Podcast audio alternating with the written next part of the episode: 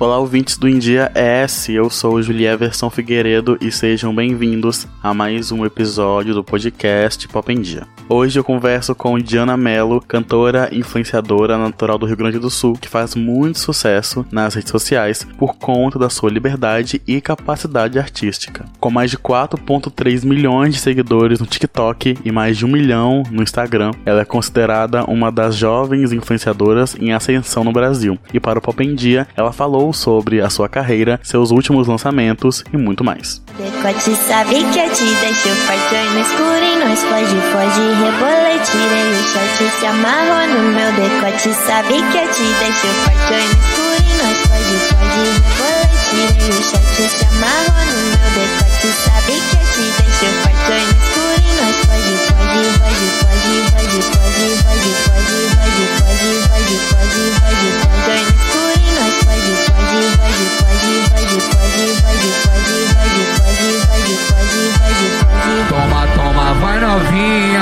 se apegar. Toma, toma, vai novinha, não vou namorar. Toma, toma, vai novinha. Diana Mello, para começar, eu gostaria de saber sobre a sua relação com a música. Desde sempre você quis ser artista? Desde pequena minha vida sempre girou em torno da arte. Eu sempre cantei, sempre dancei desde pequena. Então é como se eu tivesse nascido e crescido junto da arte, né? Então eu nunca me vi sem ela. Então o meu sonho sempre foi seguir aquilo que já nasceu comigo, a minha veia artística, né? Recentemente você lançou o single 100% em parceria com o Sotan. Queria que você falasse um pouco sobre esse lançamento. Se teve alguma curiosidade ou algum fato marcante durante a produção da música. 100% veio para eu fazer, para fazer eu literalmente me encontrar na música, né? Na verdade, quando a gente foi gravar, a gente ia gravar uma guia que, que não ia ser a principal, a gente ia gravar só pra ver como é que ia ficar e a gente ia marcar um outro dia pra gente gravar pra, pra ficar, tipo, 100%, 100%, sabe? Aí eu gravei com a voz mais baixinha, mais de boa, mais, sabe, suave.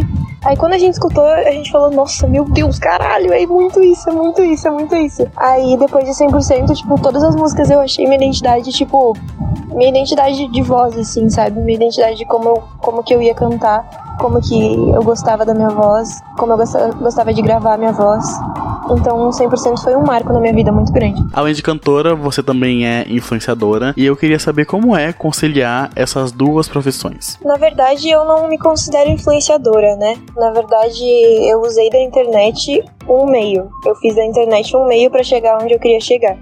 A minha intenção e a minha realidade sempre foi ser cantora, sempre busquei esse esse lado da música, né? Só que eu vi da internet uma oportunidade. Então, tanto que nas minhas redes sociais eu nunca me colocava como influenciadora ou como Instagrammer ou como TikToker, e sim eu sempre colocava nas minhas redes artista, porque eu sabia que ali era só um meio que eu tava usando para chegar no fim, que é a minha realidade, né? Ser cantora. Diana, já estamos no finalzinho do ano e eu gostaria de saber quais são os seus planos para 2023. Já tem novos lançamentos em vista? Ainda esse ano a gente ainda tem um lançamento que vai ser, na verdade, o lançamento vai ser do Pelé, né? Eu entrei como feat do Pelé Meu Flows que vai lançar agora dia 16 de dezembro. E 2023 a gente tá com inúmeros planos para 2023 e a gente já vai começar o ano com um feat também, um lançamento meu, que é um feat muito massa, que a música promete muito e eu tô muito ansiosa pelo lançamento dela. A gente tá com vários projetos pra, pro ano que vem, vários projetos de show, de, de música, talvez até de um EP.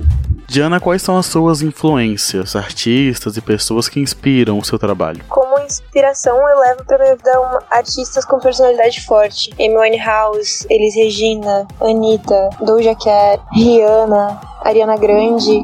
Eu gosto muito dessas artistas, eu acho que elas têm uma personalidade muito forte, a identidade delas é muito forte também.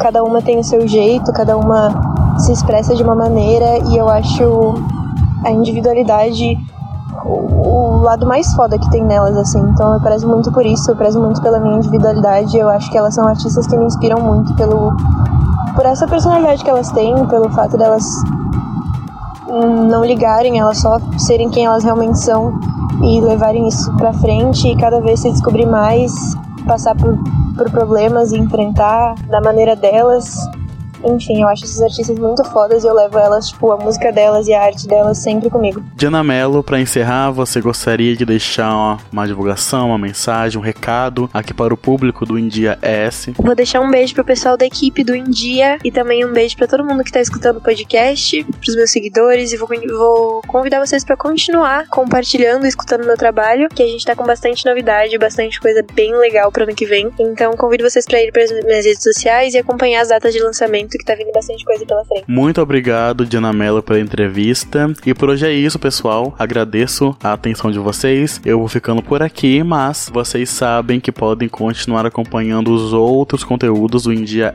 no site endiaes.com.br ou nas redes sociais. É só buscar por arroba. Até a próxima. Tchau, tchau.